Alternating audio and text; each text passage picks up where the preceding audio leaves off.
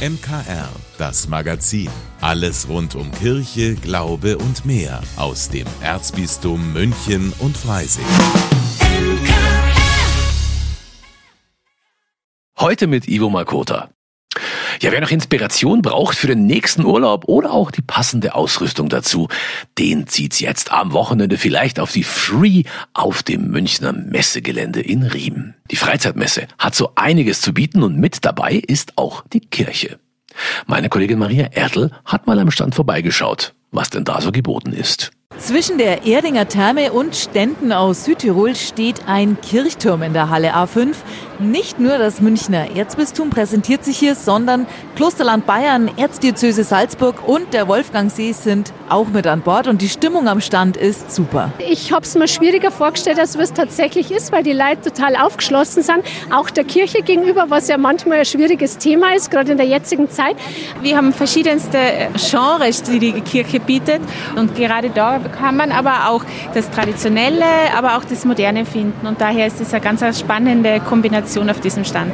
Ich war letztes Jahr auch schon für Klosterland hier und ich denke, es ist wichtig, dass wir uns irgendwo auch präsentieren und zeigen. Denn Kirche und Klöster haben einiges zu bieten, wenn es um die Urlaubsplanung geht und die freie Zeit eine Auszeit werden soll. Pilgern ist da immer ein großes Thema.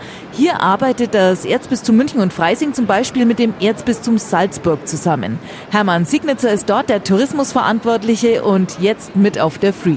Wir haben eben gemeinsam mit dem Erzbistum München und Freising ein Pilgerjahresprogramm erstellt und da gibt es begleitete Touren. Das sind Menschen, die das können oder die sich damit auseinandergesetzt haben, wie sie Pilgergruppen gut führen. Die haben da Impulse mit im Gepäck und wissen, wo der Weg läuft, wo es ein gutes Schnitzel gibt zum Mittag und wo es gut schlafen ist. Außerdem weiß Hermann Signitzer natürlich, wofür er da Werbung macht, denn die Highlights kennt er aus eigener Erfahrung, zum Beispiel wenn es um den Jakobsweg geht. So zwischen Salzburg und Tirol, da gibt es das Filetstück.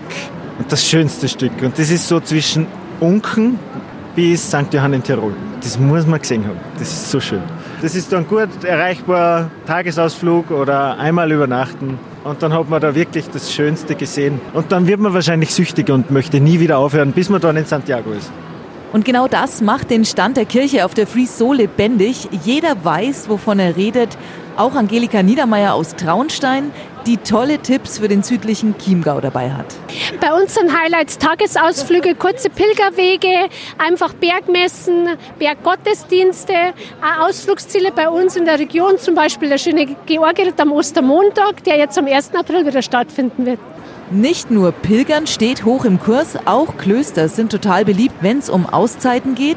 Und da ist Bayern ja wirklich gut aufgestellt und gut vernetzt. Sandra Kramer ist fürs Klosterland Bayern die Expertin am Stand. Also dabei ist natürlich unser Prospekt von Klosterland, weil einige Klöster haben sich als Werbegemeinschaft zusammengefügt und die betreiben eine eigene Homepage, die heißt eben Klosterland.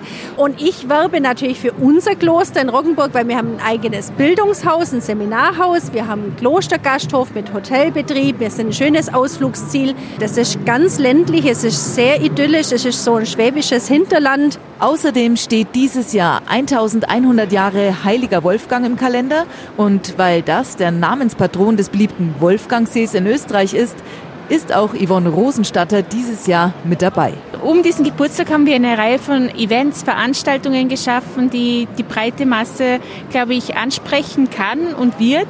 Äh, und das Highlight ist sicherlich Wolf das Mystical. Das ist ein Musical, was extra zu diesem Anlass komponiert wird und auch dann zehnmal auf einer neu errichteten Seebühne am Wolfgangsee gebaut wird. Also buntes Programm, tolle Ausflug- und Urlaubstipps und das eben mit diesem gewissen Mehrwert, den Kirche da zu bieten hat. Vorbeischauen lohnt sich am Stand auf der Free in der Halle A5. Maria Ertl fürs MKR. Vielen Dank, Maria. Ja, wenn Sie jetzt sagen, ja, gefällt mir, ich will zur Free und das for free, ja, können Sie das auch tun? Ich habe hier ein paar Gästelisteplätze für Sie. Einfach eine Mail an mkr.michaelsbund.de. Wie gesagt, mkr.michaelsbund.de. Und mit ein bisschen Glück kriegen Sie eine Mail von uns und können am Wochenende auf die Free. Dass Demokratie und Bildung miteinander zu tun hat, wissen die Erfinder des Präventionsprogramms Respect Coaches schon lange. Sie gehen in Schulen und üben mit Schülerinnen und Schülern ein, jeden so anzunehmen, wie er oder sie nun mal ist. Egal welcher Nationalität, Hautfarbe, Religion oder sexueller Orientierung. Gerade in diesen Zeiten ist es ja unglaublich wichtig. Darüber sind sich meiner Meinung nach alle einig. Trotzdem wäre das Projekt fast eingestellt worden. Wieso? Weshalb? Warum? Darum geht es in der neuen Folge von Total Sozial. Bei mir im Studio ist jetzt meine Kollegin Brigitte Strauß, die diese Folge gemacht hat. Brigitte, was war denn da los?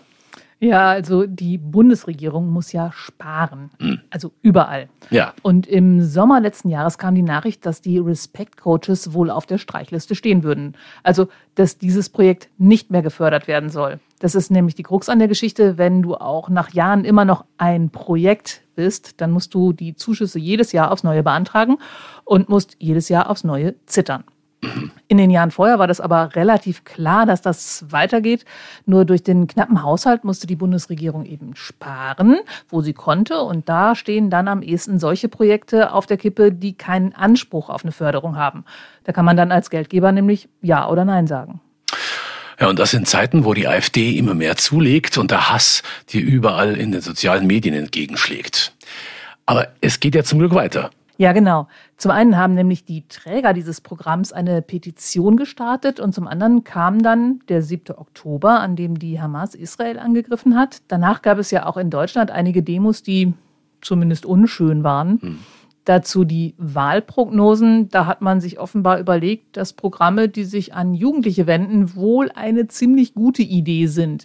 Also für dieses Jahr ist die Finanzierung erstmal sicher, aber wie es weitergeht, wissen die Träger eben auch noch nicht. Okay, soweit so gut. Wer sind denn die Träger? Ihr habt bei Total Sozial ja immer Vereine und Verbände aus dem Erzbistum. Genau, also es gibt eine ganze Reihe von Trägern. Von katholischer Seite ist das Invia. Bei mir im Studio waren die Teamleiterin Jellis Seutemel und der Respect-Coach Tobias Aschenbrenner. Also die Leute, die in die Schulen reingehen, sind dann wirklich die Coaches. Mhm.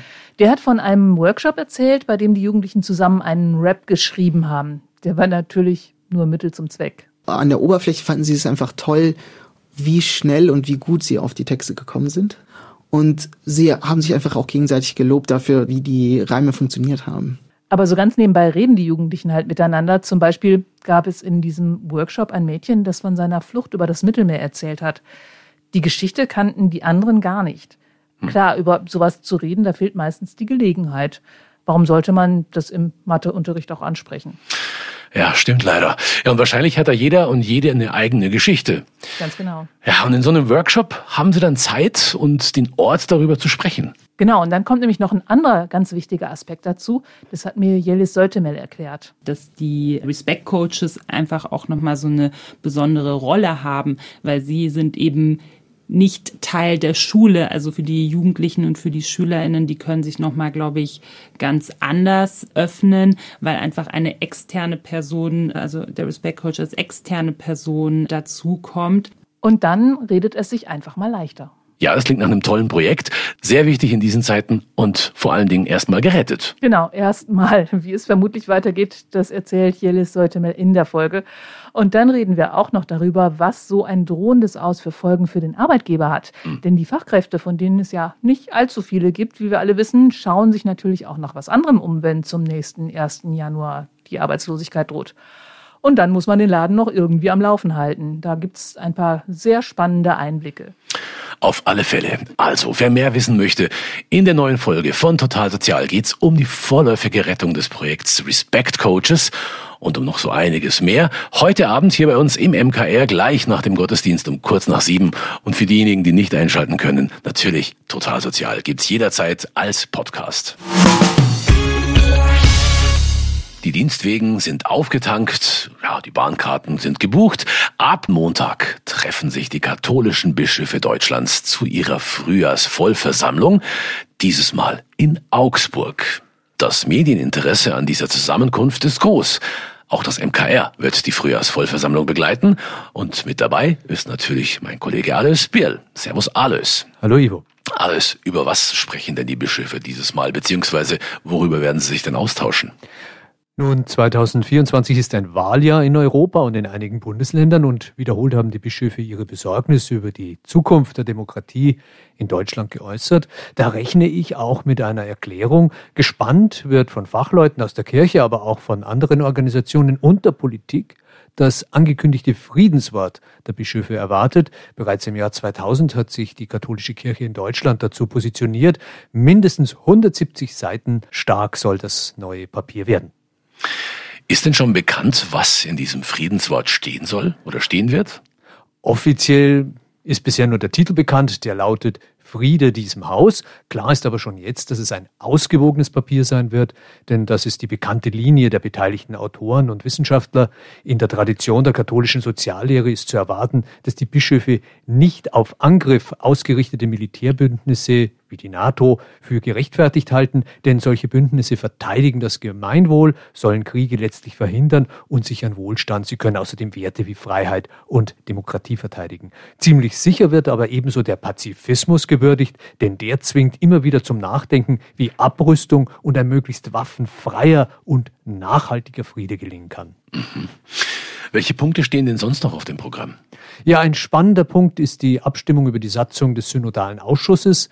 Der ist ein Ergebnis des Synodalen Wegs. Darin sollen Bischöfe und Laien die katholische Kirche in Deutschland mitgestalten, auch Richtungen vorgeben. Diese Satzung sieht unter anderem vor, dass Beschlüsse nur noch mit einer Zweidrittelmehrheit aller Mitglieder zustande kommen müssen. Das war beim synodalen Weg noch anders. Da musste zusätzlich auch eine Zweidrittelmehrheit der Bischöfe erreicht werden. Also diese Satzung stärkt die Laien und in Augsburg werden die Bischöfe entscheiden, ob sie diese Satzung annehmen. Interessant ist das Treffen auch für Ministranten, denn es werden die Vorbereitungen für die diesjährige internationale Ministrantenwallfahrt nach Rom vorgestellt. Wieso trifft sich denn die Frühjahrsvollversammlung ausgerechnet in Augsburg?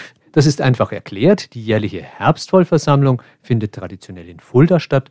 Bei den Frühjahrstreffen wechselt dann der Tagungsort, sodass jedes Bistum in Deutschland einmal dran ist, außer das Bistum ist so klein wie Görlitz und hat gar kein Haus, in dem die 27 Diözesanbischöfe und die rund 40 Weihbischöfe unterkommen könnten. Und wie sind die Bischöfe in Augsburg dann untergebracht? Die tagen mitten in der Stadt im Diözesanen Bildungshaus St. Ulrich. Wer dort schon einmal übernachtet hat, weiß, dass die Zimmer dort gediegen, aber doch bescheiden eingerichtet sind. Jeder Bischof muss sich mit elf bis 15, maximal 15 Quadratmetern begnügen. Es gibt also für niemanden eine Suite und das gastgebende Bistum Augsburg hat darauf hingewiesen, dass die Bischöfe nur die dort übliche Hausmannskost serviert bekommen. Vielen Dank, lieber Alois. Das war mein Kollege Alois Bierl zur Frühjahrsvollversammlung der deutschen Bischöfe. Sie beginnt am Montag in Augsburg und wir vom MKR sind natürlich live mit vor Ort und berichten. Seit Mittwoch läuft die Fastenzeit. Sechs Wochen lang wird jetzt verzichtet und entbehrt. Aber warum ist das eigentlich so? Warum gibt es die Fastenzeit? Das klären wir jetzt. Stichwort Kirche. Heute die Fastenzeit, erklärt von Diakon Bernhard Störber. Ja, wir sagen Fastenzeit. Liturgisch heißt diese Zeit die österliche Bußzeit. Die Wochen der Fastenzeit sind Vorbereitungszeit auf Ostern hin. Und das ist ein urmenschliches Bedürfnis, dass man sich auf ein großes Fest vorbereitet. In jedweder Weise mit Hausputz und allem drum und dran macht man das bei sich ja zu Hause. Und die Kirche kennt diese österliche Bußzeit eben auch als Vorbereitungszeit, als eine Zeit, in der man Maß hält, in der man schaut, was ist verzichtbar im Leben. Und für die Kirche und in der Kirche ist die Fastenzeit Taufvorbereitungszeit. Wenn man am Leben der Kirche Anteil hat, bekommt man viele, viele Impulse dazu. Aber ganz praktisch gesagt ist einfach der Gedanke des Verzichts einfach nicht um des Verzichts willen, nicht nur um des Abnehmens willen, dass die Kilos und die Pfunde purzeln, sondern einfach, es tut dem Menschen gut mit Psyche, Geist und Körper, wenn er sich mäßigt, wenn er lernt, auf Dinge zu verzichten, er wird ganz einfach froher und glücklicher sein. Und im kirchlichen Kontext natürlich das Fest der Auferstehung des Herrn in anderer Weise feiern, wie jemand, der sich eben nicht darauf vorbereitet. Stichwort Kirche im Münchner Kirchenradio. Von A wie Ambo bis Z wie Ziborium.